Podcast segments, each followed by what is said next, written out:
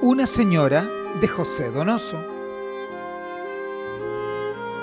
No recuerdo con certeza cuándo fue la primera vez que me di cuenta de su existencia, pero si no me equivoco, fue cierta tarde de invierno en un tranvía que atravesaba un barrio popular. Cuando me aburro de mi pieza y de mis conversaciones habituales, suelo tomar algún tranvía cuyo recorrido desconozco y pasar así por la ciudad.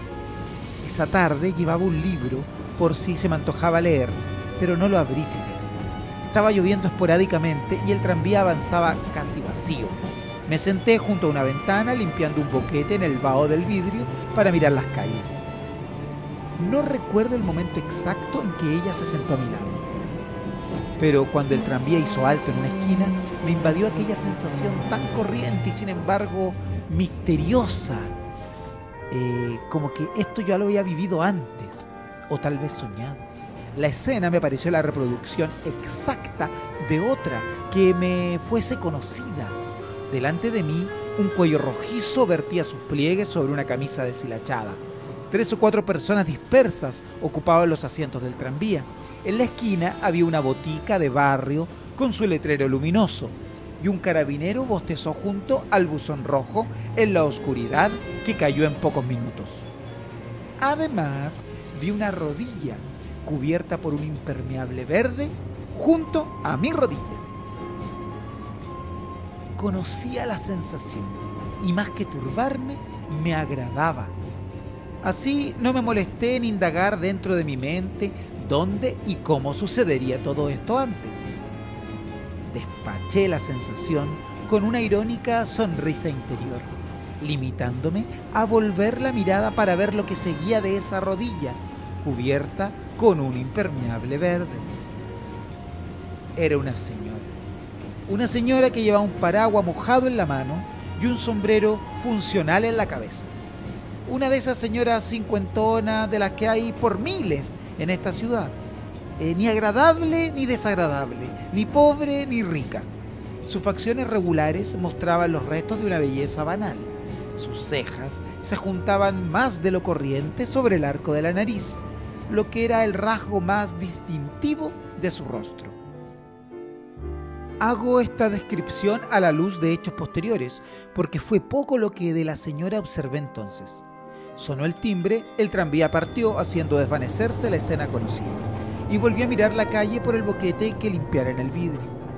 Los faroles se encendieron. Un chiquillo salió de un despacho con dos zanahorias y un pan en la mano. La hilera de casas bajas se prolongaba a lo largo de la acera, ventana, puerta, ventana, puerta, dos ventanas, mientras los zapateros, gaffiter y verduleros cerraban sus comercios exiguos. Iba tan distraído que no noté en que mi compañera de asiento se bajó del tranvía. ¿Cómo había de notarlo si después del instante en que la miré ya no volví a pensar en ella? No volví a pensar en ella hasta la noche siguiente. Mi casa está situada en un barrio muy distinto a aquel por donde me llevara el tranvía la tarde anterior. Hay árboles en las aceras y las casas se ocultan a medias detrás de rejas y matorrales. Era bastante tarde y yo ya estaba cansado, ya que pasara gran parte de la noche charlando con amigos ante cervezas y tazas de café. Caminaba a mi casa con el cuello del abrigo muy subido. Antes de atravesar una calle, divisé una figura que se me antojó familiar, fíjate, alejándose bajo la oscuridad de las ramas. Me detuve observándola un instante. Sí, era la mujer que iba junto a mí en el tranvía de la tarde anterior. Cuando pasó bajo un farol, reconocí inmediatamente el impermeable verde. Hay miles de impermeables verdes en esta ciudad. Sin embargo, no dudé en que se trataba del suyo, recordándola a pesar de haberla visto solo unos segundos en que nada de ella me llamó la atención. Crucé la otra acera. Esa noche me dormí sin pensar en la figura que se alejaba bajo los árboles por la calle solitaria. Una mañana de sol, dos días después, vi a la señora en una calle céntrica. El movimiento de las dos estaba en su apogeo. Las mujeres se detenían en las vidrieras para discutir la posible adquisición de un vestido o de una tela. Los hombres salían de sus oficinas con documentos bajo el brazo. La reconocí de nuevo al verla pasar mezclada con todo esto, aunque no iba vestida como las veces anteriores. Me cruzó una ligera extrañeza de por qué su identidad no se había borrado de mi mente, confundiéndola con el resto de los habitantes de la ciudad. En adelante comencé a ver a la señora bastante seguido. La encontraba en todas partes y a toda hora. Pero a veces pasaba una semana o más sin que la viera. Me asaltó la idea melodramática de que quizás ella me estaba siguiendo. Pero la deseché al constatar que ella, al contrario que yo, no me identificaba en medio de la multitud. A mí, en cambio, me gustaba percibir su identidad entre tanto rostro desconocido. Me sentaba en un parque y ella lo cruzaba llevando un bolsón con verduras. Me detenía a comprar cigarrillos y estaba ella pagando los suyos. Iba al cine y allí estaba la señora, dos butacas más allá. No me miraba, pero yo me entretenía observándola. Tenía la boca más bien gruesa. Usaba un anillo grande, bastante vulgar debo decir. Poco a poco la comencé a buscar. El día no me parecía completo sin verla. Leyendo un libro, por ejemplo, me sorprendía haciendo conjeturas acerca de la señora, en vez de concentrarme en lo escrito. La colocaba en situaciones imaginarias, en medio de objetos que yo desconocía comencé a reunir datos acerca de su persona, todos carentes de importancia y significación. Le gustaba el color verde, fumaba solo cierta clase de cigarrillos. Ella hacía las compras para las comidas de su casa. A veces sentía tal necesidad de verla que abandonaba cuanto me tenía atareado para salir a buscarla. Y en algunas ocasiones, fíjate, la encontraba, otras no y volvía malhumorado a encerrarme en mi pieza, no pudiendo pensar en otra cosa durante el resto de la noche. Una tarde salí a caminar. Antes de volver a casa, cuando oscureció, me senté en el banco de una plaza. Solo en esta ciudad existen plazas así, pequeña y nueva. Parecía un accidente en este barrio utilitario. Ni próspero ni miserable. Los árboles eran raquíticos, como si se hubieran negado a crecer, ofendido al ser plantado en terreno tan pobre, en un sector tan opaco y anodino. En una esquina, una fuente de soda oscura aclaraba las figuras de tres muchachos que charlaban en medio del charco de luz. Dentro de una pileta seca, que al parecer nunca se terminó de construir, había ladrillos trizados, cáscaras de frutas, papeles, las parejas apenas conversaban en los bancos, como si la fealdad de la plaza no propiciara mayor intimidad. Por uno de los senderos vi avanzar a la señora del brazo de otra mujer. Hablaban animadas, caminando lentamente. Al pasar frente a mí, oí que la señora decía con tono acongojado, Imposible. La otra mujer pasó el brazo en torno a los hombros de la señora para consolarla. Circundando la pileta inconclusa, se alejaron por otro sendero. Inquieto, me puse de pie y eché a andar con la esperanza de encontrarlas para preguntar a la señora qué había pasado. Pero desaparecieron por las calles en que unas cuantas personas transitaban en pos de los últimos menesteres del día. No tuve paz la semana que siguió de este encuentro. Paseaba por la ciudad con la esperanza de que la señora se cruzara en mi camino, pero, ¿sabes? No la vi.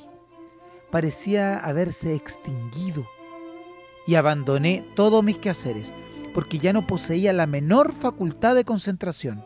Necesitaba verla pasar, nada más para saber si el dolor de aquella tarde en la plaza continuaba. Frecuenté los sitios en que solía divisarla pensando detener a algunas personas que se me antojaban ser sus parientes o amigos para preguntarles por la señora. Pero no hubiera sabido qué preguntar y los dejaba seguir. No la vi en toda esa semana. Las semanas siguientes fueron peores. Llegué a inventar una enfermedad para quedarme en la cama y así olvidar esa presencia que llenaba mis ideas. Quizás al cabo de varios días sin salir, la encontrara de pronto el primer día y cuando menos lo esperara. Pero no logré resistirme y salí después de dos días en que la señora habitó mi cuarto en todo momento. Al levantarme me sentí débil, físicamente mal. Aún así tomé tranvías, fui al cine, recorrí el mercado y asistí a una función de un circo. La señora no apareció por ninguna parte. Pero después de algún tiempo la volví a ver.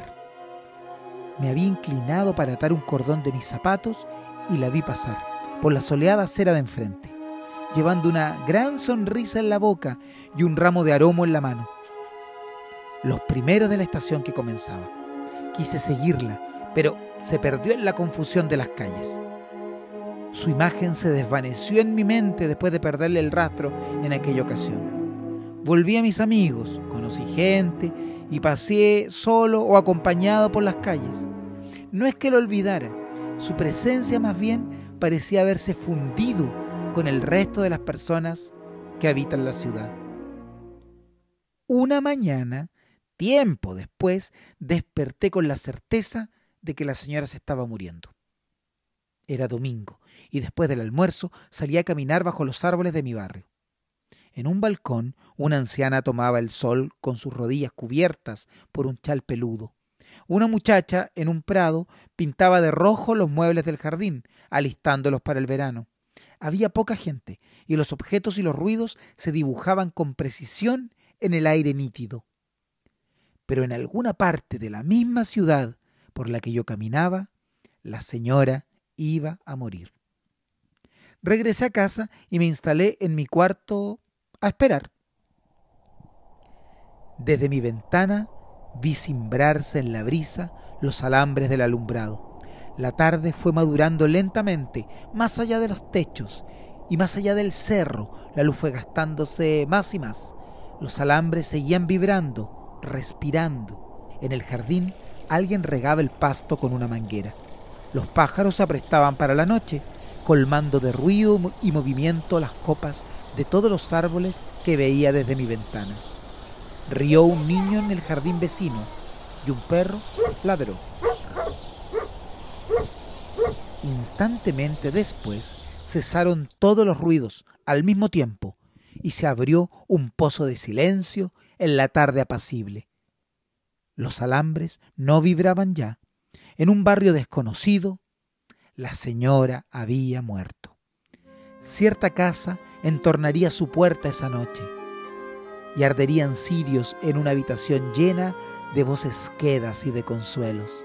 La tarde se deslizó hacia un final imperceptible, apagándose todos mis pensamientos acerca de la señora.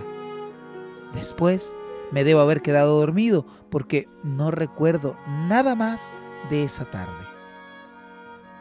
Al día siguiente viene el diario que los deudos de doña Esther de Arancibia anunciaban su muerte, dando la hora de los funerales.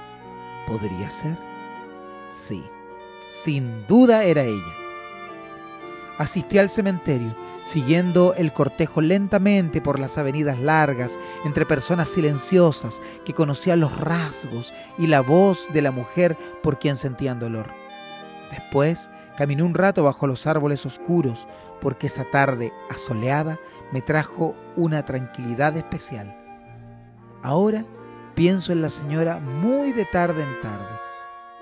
A veces me asalta la idea, en una esquina por ejemplo, que la escena presente no es más que reproducción de otra, vivida anteriormente.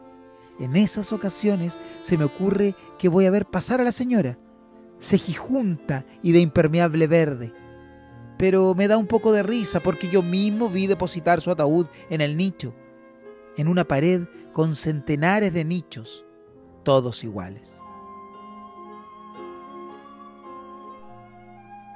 Una señora, de José Donoso.